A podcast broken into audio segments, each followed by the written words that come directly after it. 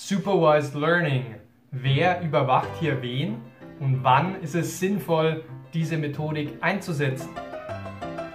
Hi Leute, hier ist wieder Maximilian. Ich bringe euch digitale Technologien zum Anfassen und im heutigen Video schauen wir uns das Supervised Learning im Bereich der maschinellen Lernverfahren genauer an.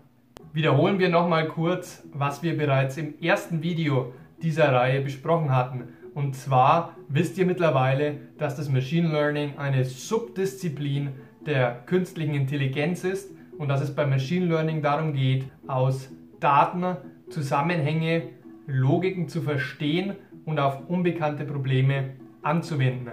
Beispielsweise im Bereich der Mustererkennung. Das Besondere am Machine Learning besteht darin, dass Algorithmen über die Zeit selbstständig lernen und die Algorithmen sich auch selbstständig verbessern.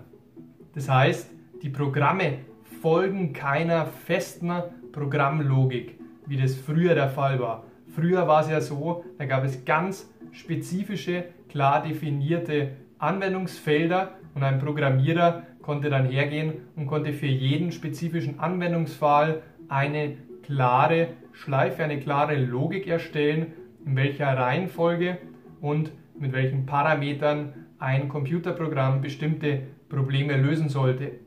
Darum geht es aber nicht beim Machine Learning, sondern das Machine Learning geht noch eine Stufe weiter und sagt, wir wollen Computerprogramme befähigen, ohne dass wir ihm explizit sagen, was er denn lernen soll, dass er sich verbessert und selbstständig lernt.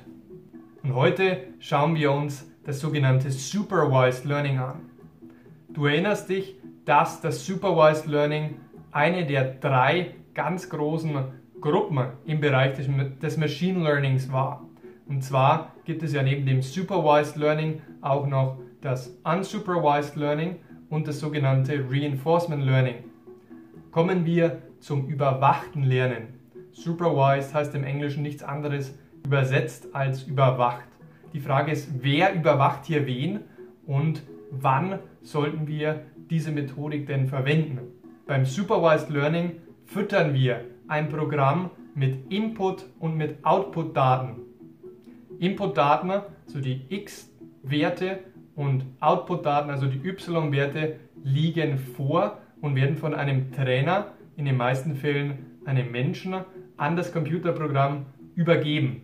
Deshalb durch diesen Zusammenhang zwischen dem Trainer, der die Daten füttert, und dem Programm, das selbstständig lernen soll, spricht man vom überwachten Lernverfahren. Der Input, den das System, den unsere künstliche Intelligenz erhält, kann dabei ganz, ganz viele verschiedene Gestalten annehmen. Von Pixelwerten, von Bildern, von Videoschnitten, von Text, also numerischen Daten, bis hin zu akustischen Werten können wir eine ganze Bandbreite an Input-Werten an unsere künstliche Intelligenz, an das zu trainierende System übergeben. Machen wir es noch deutlicher an einem klassischen Beispiel. Und zwar füttern wir unsere künstliche Intelligenz mit Bildern von Katzen und von Hunden. Und unsere KI soll darauf trainiert werden, dass es lernt, Katzen und Hunde auf Basis der übergebenen Pixel, auf Basis der Bilder zu unterscheiden. Das heißt, wir füttern auf der einen Seite unser System mit den Inputwerten der Bilder. Und auf der anderen Seite erwarten wir ein gewisses Ergebnis. Wir, sprich wir Überwacher, wir Trainer, wissen natürlich ganz genau, ob sich auf dem Bild eine Katze oder ein Hund befindet. Aber unser System, unsere künstliche Intelligenz soll diese Logik und diese Zusammenhänge erst erkennen. Die Inputdaten können ja beispielsweise Bilder sein. Bei den Outputdaten, sprich bei den y-Werten und damit bei den zukünftigen Vorhersagen des KI-Systems, handelt es sich um sogenannte Labels. Deswegen nennt man diesen Prozess der Beschriftung der Bilder und der Beschriftung der übergebenen Werte das sogenannte Labeling. Und durch dieses Labeling entsteht ein Zusammenhang zwischen den Bildern und zwischen dem Inhalt der Bilder.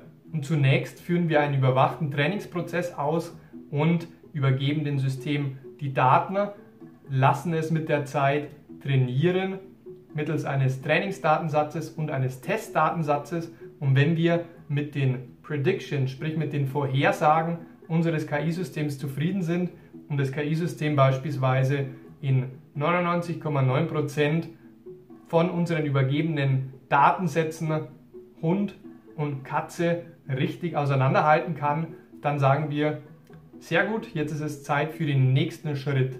Denn beim Supervised Learning soll es nicht darum gehen, nur historische Daten zu analysieren und vorliegende Daten zu verstehen, sondern es geht darum, diesen Zusammenhang und dieses Wissen, das die KI aufgebaut hat, auch auf unbekannte Daten, auf unbekannte Problemstellungen anzuwenden.